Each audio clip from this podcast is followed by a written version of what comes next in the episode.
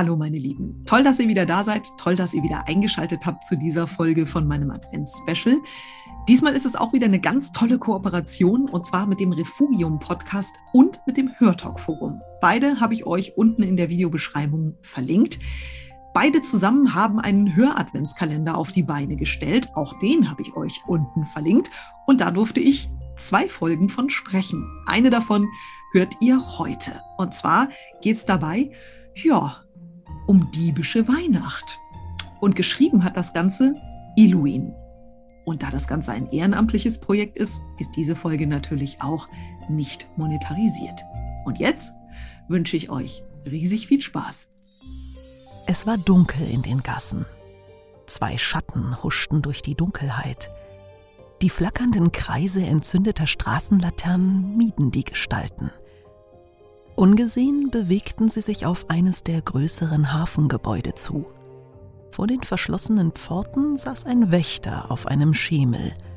Sein Kinn war ihm auf die Brust gesunken und die leere Teetasse hing noch schräg an seinen Fingern. Ein leises, regelmäßiges Grunzen ging von dem Mann aus. Martha blickte zu ihrem Bruder hinüber. In der schwarzen Kleidung war er im Dunkeln tatsächlich kaum zu erkennen. Lediglich seine giftgrünen Augen, die ihr entgegenleuchteten wie die einer Katze, verrieten ihr seine Position sicher. Sie legte einen Finger auf die Lippen und deutete auf ein Fenster. Es lag seitlich der Pforte und war das einzige. Wenn sie nicht direkt an der Wache vorbei wollten, mussten sie dort hinein. Das Fenster lag hoch oben und war recht schmal. Doch die Geschwister waren schließlich keine Anfänger. Mit einem stummen Nicken brachte sich Marek unter dem Fenster in Position. Seine Schwester klemmte den Dietrich zwischen die Zähne, nahm Anlauf und ließ sich von ihm schwungvoll nach oben schieben. Knapp, aber doch mit viel geübter Präzision erfassten ihre Finger den schmalen Fenstersims. Für einen Moment lang hing Martha einfach da.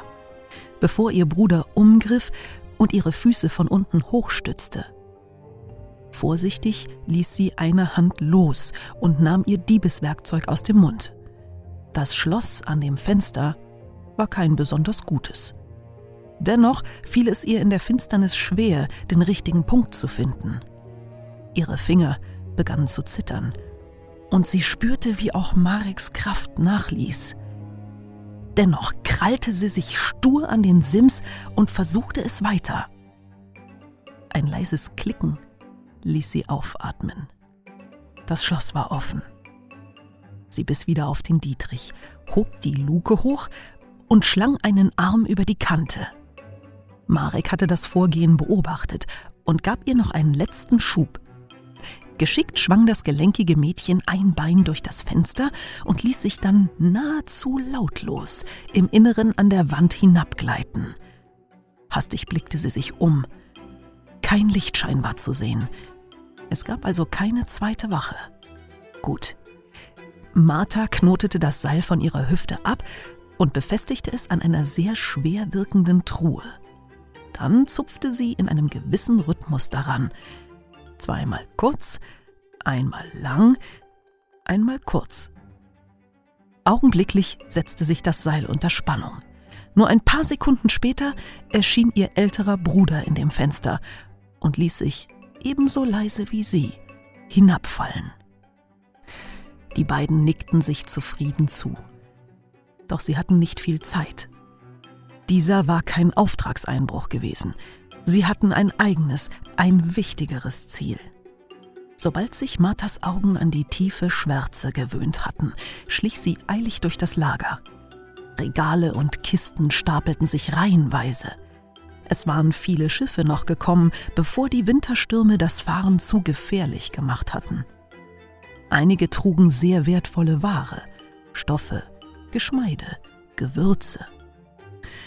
Doch das alles interessierte die Geschwister heute nicht. Ein leiser Pfiff alarmierte das Mädchen. Ihr Bruder hatte scheinbar gefunden, wonach sie suchten. Eilig huschte sie zu ihm. Marek hatte eine Kiste aufgehebelt. Darin lagen wohlig duftend getrocknete Blätter. Der Duft kam Martha nur allzu vertraut vor. Sie nickte und holte einen dunkelgrauen Leinenbeutel heraus.